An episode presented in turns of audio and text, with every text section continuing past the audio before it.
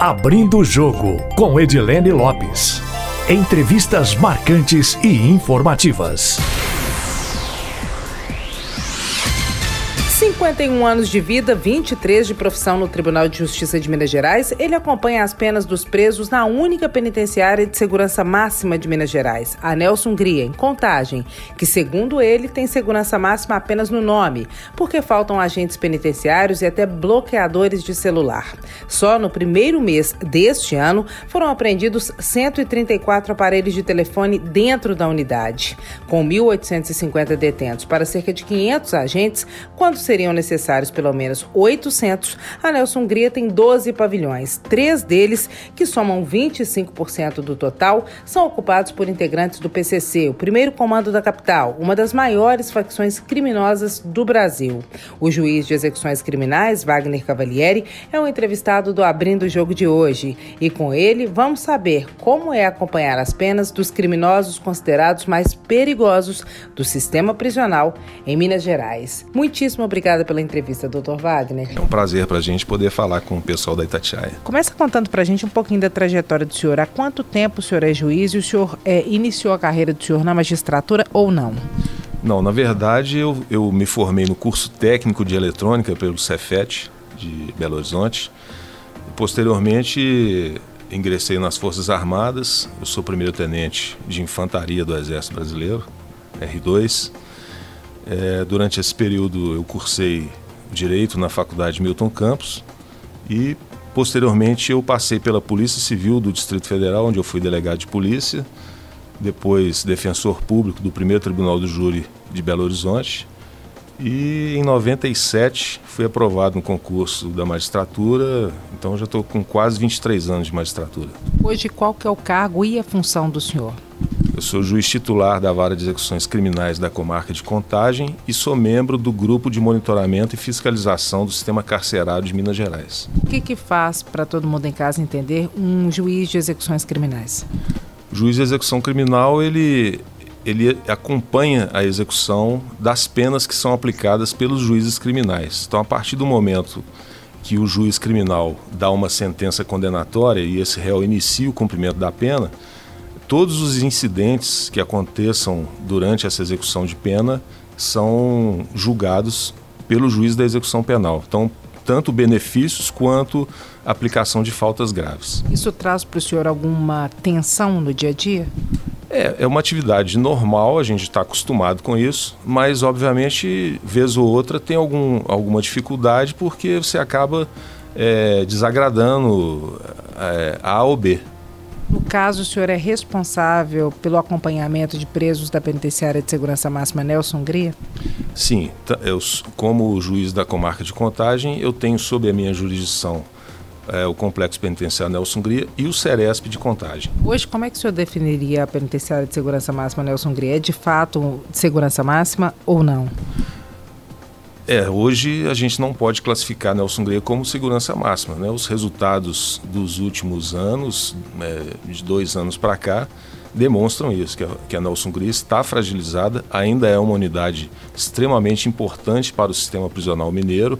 Eu acredito que ela sirva como é, a balança do sistema prisional mineiro, até em razão do perfil dos presos que lá se encontram, da, da grande extensão da sua, das suas dependências é, e pela importância estratégica mesmo da unidade. Quantos presos tem hoje na Nelson Gri? O que, que ela precisaria para ser de fato uma penitenciária de segurança máxima? Quais são os principais problemas da unidade? A Nelson Gria hoje conta com aproximadamente 1.850 presos, ela tem uma capacidade para 1.640, é, já chegou a 2.300 presos, mas em razão da interdição da vara de execuções criminais, ela ficou limitada é, no, no, no, quantitativo de presos e não tem admitido novos, novas matrículas, salvo em casos excepcionais e também quando os presos são oriundos da, da Polícia ou da Justiça Federal, quando são presos ex-agentes públicos ou então quando são presos detentores de curso superior. A superlotação hoje não existe mais em função da interdição que o senhor determinou?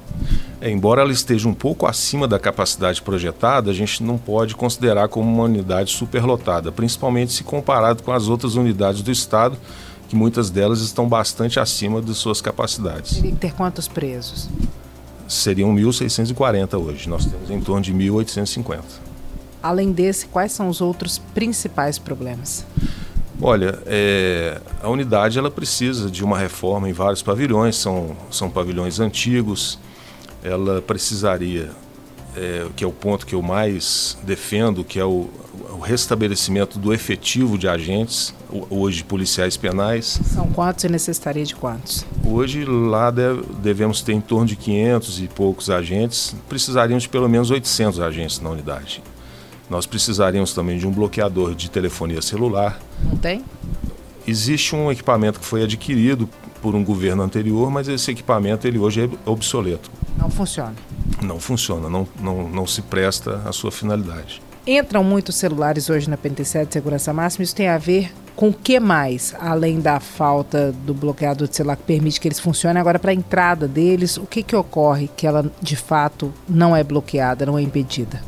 É, os números comprovam que a entrada de aparelhos celulares e outros ilícitos acontece com uma frequência é, grande. Né? O número de apreensões feitas pelas equipes de segurança é um número que, que demonstra que há essa fragilidade. E fragilidade ela acontece, obviamente, por, por falhas no sistema e a gente não pode descartar os desvios de conduta de alguns servidores públicos. Como é que corrige isso? nós teríamos que ter uma corregedoria forte, investigações é, voltadas para a detecção desses indivíduos. Né? O que eu defendo sempre é retirar a laranja podre do cesto. Nós temos servidores muito comprometidos com o trabalho, mas infelizmente alguns eles acabam colocando todo o restante em risco, porque quando um, um servidor público ele se deixa levar por organizações criminosas e autoriza, né, deixa entrar uma serra, um telefone, uma droga dentro da unidade, ele está colocando em risco seus próprios pares. Nós falamos da situação da Nelson Gria. Agora, considerando todo o sistema prisional brasileiro, quais são os principais problemas? O senhor acha que nós estamos muito distantes do que ocorreu, por exemplo, no Nordeste, em Pedrinhas? O problema do sistema prisional nacional, de um modo geral, é a superlotação e também a corrupção. É, que eu falei dessas laranjas podres, elas existem em todos os lugares. Isso no, e, e não apenas no sistema prisional. No Poder Judiciário existe, nas empresas isso existe. Infelizmente, isso está ligado diretamente ao ser humano. O que é precisa ter é um mecanismo que identifique e combata é, esses desvios de conduta. Com relação ao sistema nacional como um todo também, eu acredito que algumas alterações pontuais na legislação seriam importantes também.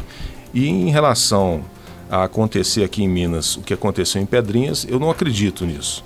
Embora o nosso sistema prisional esteja é, sob pressão. Hoje é, a gente sente que o clima ele, ele, ele está um pouco pesado. Né? Então é preciso algumas ações pontuais da administração prisional para que essa pressão ela diminua. Como por exemplo quais? É melhorar os efetivos de policiais penais, porque melhorando o efetivo de policial penal você tem condições de gerenciar melhor uma unidade prisional, tanto no aspecto de segurança quanto disciplinar, mas também dos projetos ressocializadores. Você não consegue desempenhar um projeto ressocializador dentro de uma unidade prisional se você não tiver disponibilidade de policiais penais para acompanhar esses projetos. Você vê que anteontem houve uma fuga na Nelson Gri, quatro indivíduos de alta periculosidade fugiram. As penas desses quatro indivíduos somadas ultrapassam 400 anos de pena privativa de liberdade e fugiram numa falha aparentemente, né, isso está em apuração, obviamente, mas é, numa falha de vigilância, tanto da parte de trabalho, porque eles eram classificados para o trabalho interno, intramuros, mas também da vigilância da própria unidade, porque eles jamais poderiam passar pela muralha da unidade como passaram. Você acha que essas falhas são apenas falhas ou pode haver corrupção? Isso aí precisa haver uma investigação, não poderia ser leviano de dizer que nesse caso específico houve corrupção. Mas não se descarta essa possibilidade. Isso aí vai ter que ser investigado para apurar as responsabilidades. Como que é a presença do crime organizado hoje na penitenciária de segurança Nelson Hungria? E o senhor classificaria a penitenciária como uma bomba relógio? A presença do crime organizado hoje, ela, ela se encontra presente em todos os locais. Né? E, infelizmente, da mesma forma como isso acontece na sociedade, ela acontece também dentro da, da unidade prisional. A ausência do Estado propicia o aumento dessas organizações. Quando eu falo ausência do Estado dentro de uma unidade prisional, pode parecer algo estranho, mas eu digo isso no sentido de, de não haver ali o agente suficiente para desenvolver esses projetos que mantenham o preso trabalhando, estudando, é, participando de grupos é, espirituais ou, ou, religiosos. Tudo isso é, melhora as condições internas de uma unidade prisional. E, além disso, o combate aos maus tratos. É, eu sempre defendo o rigor, a disciplina, mas também sou absolutamente contra a prática de maus tratos, de corrupção. E quando um indivíduo privado de liberdade ele começa a ser vítima do próprio Estado dentro de uma unidade prisional, ele tem uma tendência a se filiar a um grupo ou alguma organização que aparentemente vai lhe dar essa proteção, que é o próprio Estado que deveria dar. Ou seja, o crime organizado ele incha dentro dos presídios. Tem uma adesão de presos que não pertenciam ao crime organizado quando eles estão dentro da prisão? Com certeza. Eu, eu tenho uma tese que alguns classificam como uma tese um pouco maluca, mas eu acredito que se hoje, num passe de mágica, nós soltássemos todos os presos que se encontram nas unidades prisionais, a gente quebrava a espinha dorsal do crime organizado. A espinha dorsal do crime organizado hoje está dentro das unidades prisionais. Como é que é isso? Eles, é, eles acabam tendo uma proteção dentro da unidade prisional. O indivíduo que comete crimes na rua, ele está sujeito a ser vítima de, de inimigos, é, ele está sujeito a ser vítima num confronto policial. Então ele não tem essa segurança e, e, e quando ele está dentro da unidade prisional, ele está reunido ali. Então ele, ele começa a fazer novos, novos contatos, é, novas alianças, além de estar contando com a proteção do próprio Estado, ou seja, ele, ele recebe alimentação, ele recebe segurança e ele tem a, essa possibilidade de se organizar lá dentro justamente porque outros mecanismos falham, como por exemplo o bloqueador de celulares. O contato com o mundo externo é praticamente liberado hoje dentro dos presídios, né? É, o que acontece hoje, que a gente vê na prática, é que o indivíduo ele é preso fisicamente. Intelectualmente ele continua na rua. E até com mais poder, porque ele está dentro de uma unidade prisional protegido pelo Estado. O PCC, que hoje é uma das maiores organizações criminosas do Brasil, se não for a maior, está presente também na penitenciária Nelson Hungria. Qual que é o tamanho da penitenciária, a divisão dela e quantas partes os integrantes do PCC ocupam? É, essa organização ela é uma das maiores do, do Brasil e obviamente que ela tem integrantes presos na Nelson Hungria, que é uma unidade de grande porte, para você ter uma ideia, a extensão da muralha da Nelson Hungria ela chega a quase 4 quilômetros de extensão. Dentro do seu terreno existem 12 pavilhões, que são locais destinados é, com, com celas individuais, que no máximo ficam dobradas. Existem quatro anexos, que são celas coletivas. Tem também um pavilhão para detentores de curso superior, um pavilhão isolado Existem várias oficinas de trabalho e uma enfermaria, um centro de observação criminológica. É uma, é uma é quase uma cidade a Nelson Gria. É fato que desses 12 pavilhões, 13 são ocupados por integrantes do PCC. Isso soma quantos detentos? Hoje são quase três pavilhões. É, em torno aí de duzentos e poucos presos que têm alguma ligação com organização criminosa. Foram presos em outro estado e são de Minas Gerais? Foram presos em outros estados e são de Minas Gerais? Ou são de Minas Gerais e pertencem ao PCC? Como é que eles foram parar na Nelson Gri? É, eles, eles, a maioria deles cometeram crimes no estado de Minas Gerais. Alguns são de outros estados, outros são daqui mesmo. E essa história toda ela começou no sul de Minas, que tinha uma grande influência de São Paulo. Hoje há uma grande influência no Triângulo Mineiro, tem razão é, dessa organização criminosa ter tomado uma proporção internacional né, e, e depois da morte daquele traficante Jorge Rafá, o PCC acabou se estabelecendo no Paraguai. Então ele se vê Paraguai, Mato Grosso do Sul, Triângulo Mineiro, está tudo muito perto. É, e, e como eu disse anteriormente, essas organizações elas vão crescendo em razão das falhas do próprio sistema prisional. Então eles vão se alastrando dentro das unidades prisionais. Muitos deles vieram para a contagem em razão da Nelson Gria ser até então a unidade de segurança máxima. É principalmente tráfico ou tem outras ramificações do crime? Não, aí tem todo tipo de crime, roubo a banco, sequestro, é, tráfico de drogas, homicídios. Abrigar esse tipo de preso torna a unidade prisional, que deveria ser de segurança máxima, mais insegura? Não torna a unidade mais insegura. É, ela torna a unidade é, detentora de necessidades especiais. Né? Por isso que eu sempre digo que a Nelson Gria tem que ter um olhar diferenciado. Muitas vezes, quando algumas autoridades vão falar do número de agentes da Nelson Gria, elas fazem referência a uma previsão do Departamento Penitenciário Nacional de relação de presos por agentes. E aí, se nós fizermos essa comparação, realmente a Nelson Gria teria um número de agentes suficiente. Só que nós, nós que conhecemos a unidade, né, sabemos que a unidade, não só em razão do seu aspecto geográfico, da sua grande extensão, vários pavilhões divididos no terreno, ainda tem essa questão do perfil do preso, que é um perfil diferenciado e, portanto, a unidade como um todo ela tem que ter cuidados especiais. Precisaria de no mínimo quantos agentes? No mínimo 800 agentes. Quando eu assumi a vara de execuções, nós tínhamos lá em torno de 1.700 presos e 860 agentes. Então nós chegamos a ter, num passado próximo, 2.300 presos com 560 agentes. Então é uma, é uma conta que não fecha. Né? Você vê pelo que era e pelo que é atualmente, é, hoje em torno de 1.850 presos, mesmo assim está um número muito aquém de agentes. Não tem bloqueador de celular, o número de agentes é insuficiente. O que, que a Nelson Gria tem de, de segurança máxima?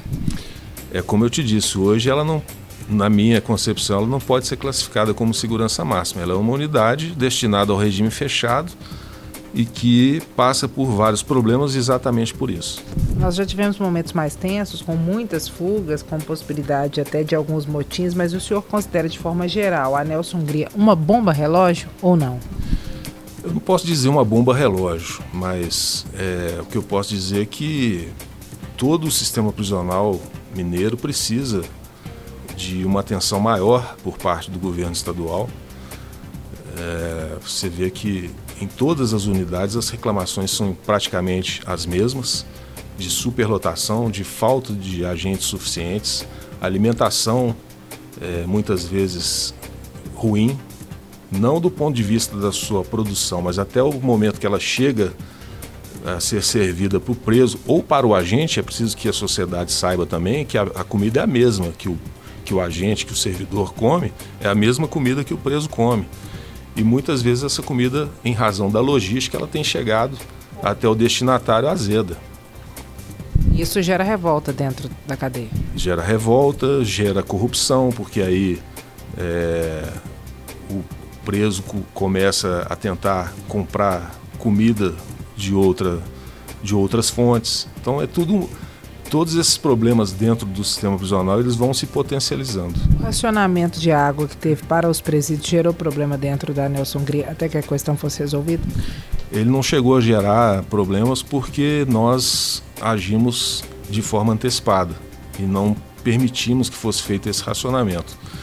É, naquela oportunidade eu acho que houve um equívoco de avaliação é claro que é possível que alguns presos façam mau uso da água, isso tem que ser combatido, tem que ser fiscalizado, mas a, a, os pavilhões da Nelson Greiros são antigos e, e, com muitos vazamentos. Então esses vazamentos, obviamente, eles aumentam o consumo final da água no final do mês. Geraria de fato uma economia em relação ao global ou na avaliação de sua formação discriminatória?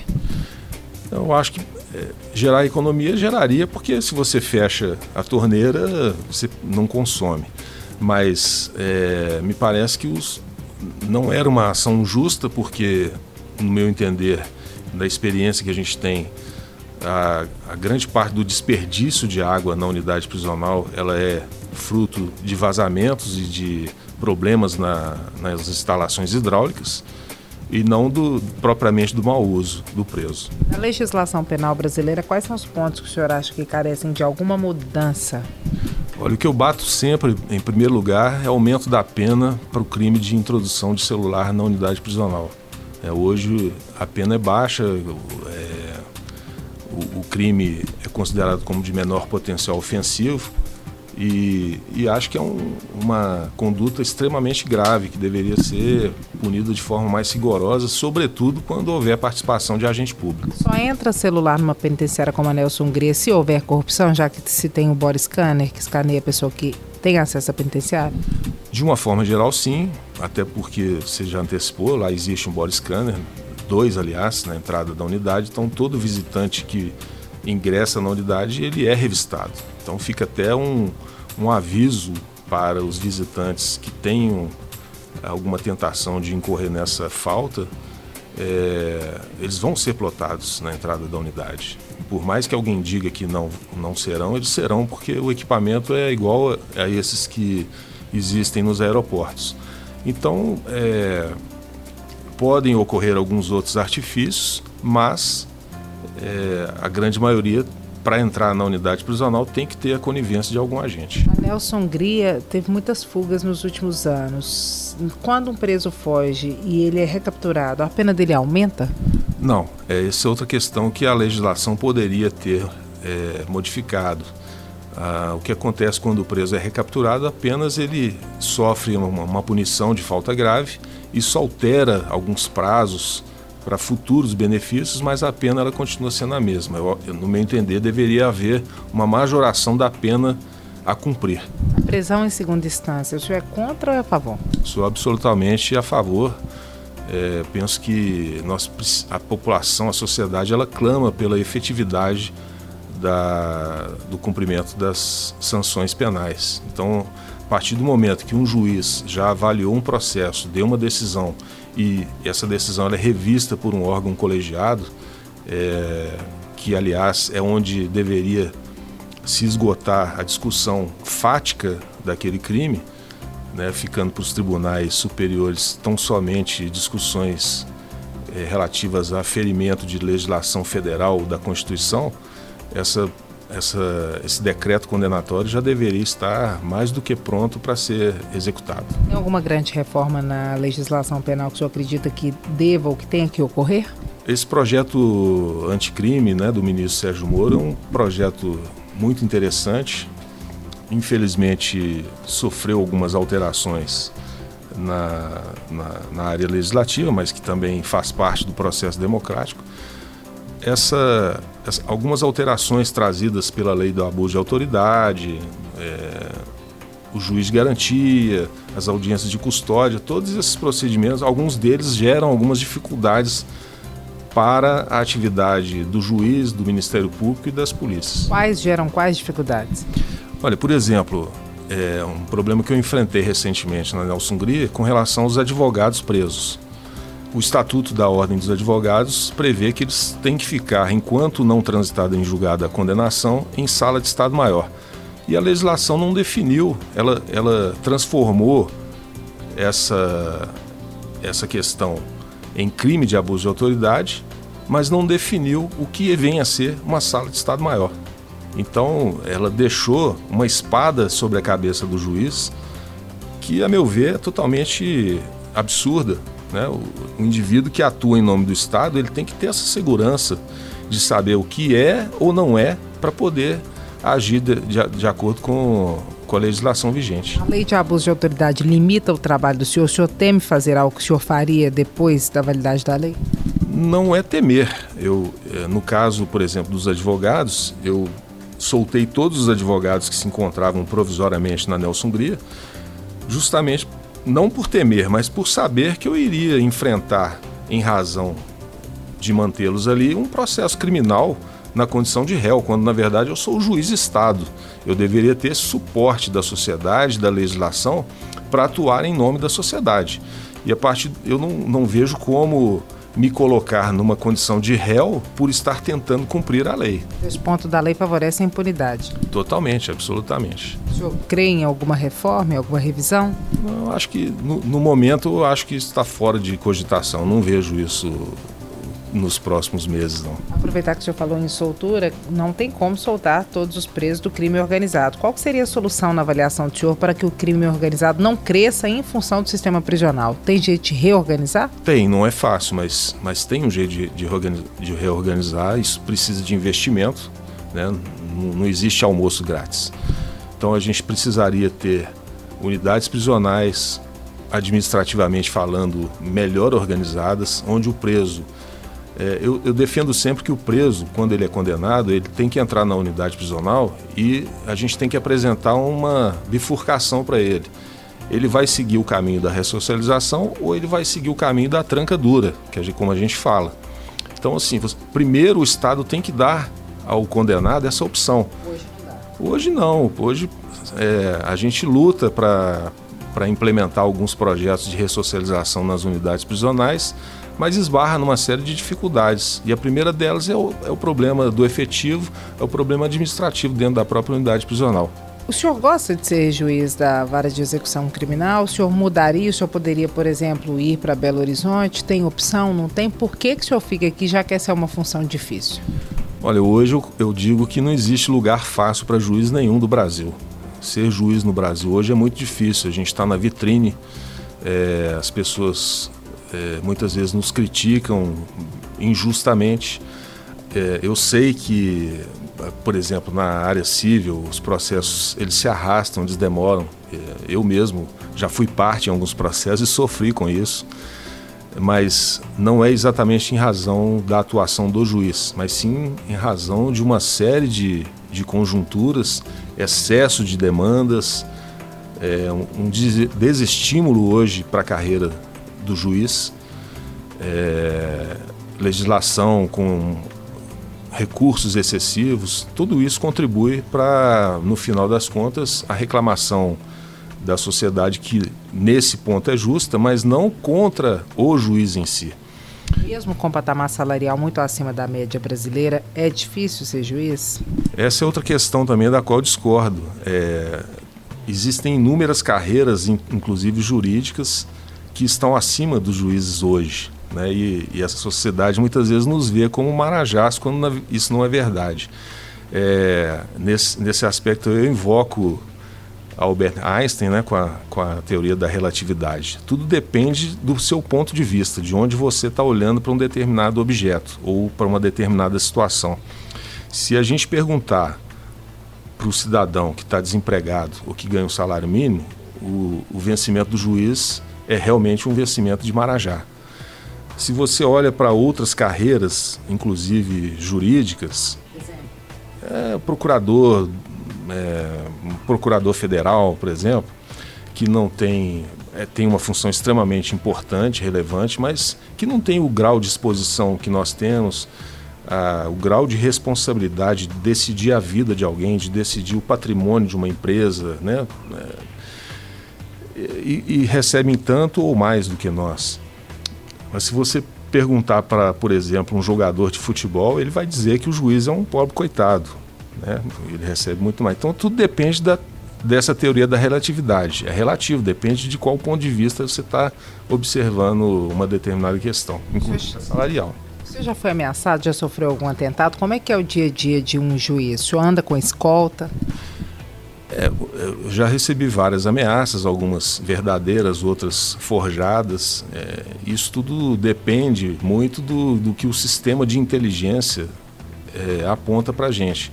Nós temos uma série de medidas de cautela, o tribunal possui uma organização voltada para nos dar esse suporte. Com relação a, a outros aspectos, eu, não, eu vou me, me permitir não entrar nesses aspectos, até por uma questão de não expor estratégias ou fragilidades do, desse sistema, porque isso faz parte da contra-inteligência. Não é uma vida normal, né? Tem restrições de acesso a alguns lugares, de trânsito, né? Para garantia da própria segurança. Sim, a, a, vida do juiz, ela, ela, ela requer as, algumas cautelas. Ela nos impõe alguns limites. Outro dia mesmo eu participava de um, de um, um curso e o palestrante ele dizia: qualquer pessoa pode postar uma determinada coisa numa rede social. Só que o juiz, ele falou: vocês não são qualquer um. Qualquer um pode. Vocês não são qualquer um, ou seja, vocês não podem. Então, é, restrição de ir a determinados lugares, então onde tem grandes multidões, é, eu evito, obviamente, é, a gente fala na, na linguagem militar, dar sopa na crista. Como é que o senhor avalia a recomendação do CNJ em relação a posts nas redes sociais para juízes? Olha, é, toda vez que, que a gente vê alguma limitação, a gente tem uma tendência de discordar dela, né? Mas é, nós temos a liberdade de expressão, mas por outro lado, optamos por uma carreira que é uma carreira de Estado e que nos impõe alguns limites. Até em razão desses limites, não só de, de expressão, de conduta na sociedade, né? quando um cidadão comum é, pratica um determinado ato, foi apenas um cidadão comum que praticou esse ato. Quando é um juiz de direito ou quando é uma autoridade, seja de outra carreira que for, é, já não é, não tem a mesma conotação. Então a gente tem que ter essa preocupação de não praticar determinados atos que o cidadão comum pode, pode praticar. Até por isso que nós também temos que ter um tratamento diferenciado é, em termos de prerrogativas, em termos salariais, em termos de, de carreira. Os de tornozeleiras, ao invés de um sistema fechado para alguns tipos de crimes, o senhor defende ou é contra ou a favor para esvaziar o sistema prisional? Eu penso que a tornozeleira não esvazia o sistema prisional. Na minha concepção, quem tem que estar preso é o indivíduo que é perigoso, ou o indivíduo que se recusa a cumprir uma medida alternativa. Na minha concepção. Na, na lei hoje não é bem assim, ela, ela vai pela quantidade de pena. É, mas a, na minha concepção a tornozeleira ela não tem essa finalidade. Ela tem a finalidade realmente de ajudar na fiscalização de alguém que já pode estar em contato com a sociedade. Considerando a concepção do senhor hoje, os presídios estariam mais vazios? Provavelmente sim. E o senhor acha que esses criminosos que não estão na cadeia estariam com maior tendência de ressocialização que, do que os que estão na cadeia? Acredito sim. É, há, há, alguns anos nós tínhamos aqui em Contagem a Casa de Albergados, que era destinada a presos condenados no regime aberto. E eu é, sempre tive o objetivo de fechar a Casa de Albergados porque eu entendia que ali é, ela cumpria um papel inverso ao da ressocialização. Então, o indivíduo que estava no regime aberto, que ele poderia, ele podia ficar o dia todo no convívio da sociedade, mas à noite ele tinha que ir para uma casa onde lá havia outros indivíduos também na mesma situação, alguns deles ainda voltados para o mal, para o cometimento de crimes, e eles acabavam influenciando negativamente esses outros que poderiam estar retornando de fato para a sociedade. Então, ou seja, eu retirava esse indivíduo da casa dele, onde a esposa dele, a mãe ou a, ou a filha poderiam estar pegando no pé dele, né, para ele se manter na linha, trabalhando, é, deixando de praticar condutas criminosas, e ele ia justamente passar a noite do lado de outros indivíduos que às vezes fariam a cabeça dele negativamente. O sistema prisional então piora o criminoso? Não, não é bem assim. É, o sistema prisional ele tem várias vertentes. A gente tem vários casos também de recuperação de, de pessoas que tinham penas altas, condenados por crimes é, violentos e que hoje viraram pastores, viraram artistas, ou mesmo seguem a vida em, em funções é, menos que aparecem menos na sociedade, mas que são extremamente dignas. Se as opções de trabalho dentro do sistema prisional fossem maiores ou fossem mais, isso tornaria a ressocialização mais possível? Sim, é, a ressocialização ela depende de oportunidade e de disciplina. Não tem como uma coisa andar sem a outra. É, é como criar os seus filhos. Você tem que dar para eles oportunidade, mas ao mesmo tempo cobrar disciplina. Se ele errar, ele tem que ser punido. E a punição ela tem que ser efetiva. Você não pode prometer uma punição para alguém e depois fingir que está punindo. É, mas dentro dessa punição, ela tem que ser aplicada sem excessos com, e com a oportunidade de que essa pessoa, para que essa pessoa veja que ela errou que ela pague pelo, pelo que ela cometeu, que obviamente a pena tem esse caráter retributivo também. A gente não pode ver a coisa só pelo lado romântico, né, que vai ressocializar uma pessoa. Não, ela está indo ali para ser punida também. Ela matou alguém, ela furtou, ela roubou, ela estuprou, ela tem que sofrer uma reprimenda. Nesse contexto, há espaço para ampliação do sistema PAC na avaliação do senhor? O sistema PAC é, é, um, é, uma, é um sistema extremamente eficaz, mas na minha concepção também ela, ela, ele depende muito de quem vai para esse sistema. Tem que ser alguém que já está bem encaminhado, que tem é, é, o, é o sujeito que chegou lá na tal bifurcação e escolheu ir pelo caminho da ressocialização. Se o indivíduo ele quer permanecer no crime, se ele quer permanecer no mal, ele não pode jamais para uma PAC. Doutor Wagner, para terminar, o senhor acha que a lógica de combate à violência no Brasil ela segue numa é, direção inversa da que deveria ser?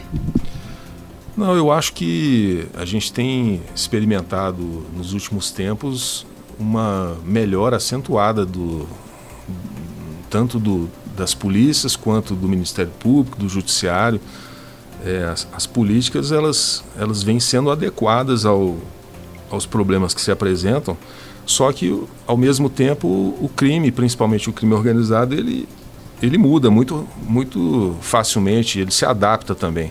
Então é um, é um jogo de xadrez que o Estado tem que, que jogar, tem que se preparar para jogar esse jogo é, e buscarmos aí a, essas alterações, essa correção de rumos. Precisamos de mais integração entre todos os órgãos. Acho que é impossível acabar com o crime organizado no Brasil? Impossível não, mas difícil é. O senhor acha que investimento em educação, em políticas sociais ajudaria que o Brasil investe como deveria ou não? Olha, é, educação, é, família, tudo isso, obviamente, retira muita gente da criminalidade. É, nós precisamos resgatar esses valores no, no, nosso país. A questão é que nós aqui do Judiciário, das polícias, do Ministério Público, nós já atuamos é, no paciente que já está numa situação difícil. É como se você tivesse lá a equipe de prevenção à doença e a equipe que vai tratar a doença. Nós estamos tratando a doença. Por isso a gente muitas vezes fica focado no, no, nos efeitos e não nas causas. Mas, obviamente, para você melhorar um país, você tem que ter um investimento maciço em educação. Eu penso que a escola, até a oitava série, ela deveria ser integral, principalmente nas áreas menos favorecidas, onde as famílias têm que sair para trabalhar e muitas vezes a criança vai para a escola no meio período e depois o resto do período ela fica entregue é, a terceiros ou, ou, solta pelas ruas, quando ela podia estar dentro de uma escola aprendendo um ofício, praticando um esporte e, e se tornando alguém melhor. Nesse sentido, nós estamos no caminho contrário ou no caminho certo? Aparentemente no caminho contrário, né? Infelizmente, tudo depende de muito investimento e é, é difícil às vezes entender por que, que um país tão rico como o Brasil tem tão pouco investimento em relação à sua necessidade. Muitíssimo obrigada pela entrevista. Um prazer e sempre à disposição. Nosso agradecimento também aos ouvintes do Abrindo Jogo. Quem quiser mandar observações, críticas e sugestões, estamos atentos nas redes sociais da rádio, no meu Instagram, Edilene Lopes, e também pelo e-mail edilenelopes.itatiaia.com.br. Nosso objetivo é sempre trazer informações em primeira mão. Até a próxima! Abrindo o Jogo, com Edilene Lopes. Entrevistas marcantes e informativas.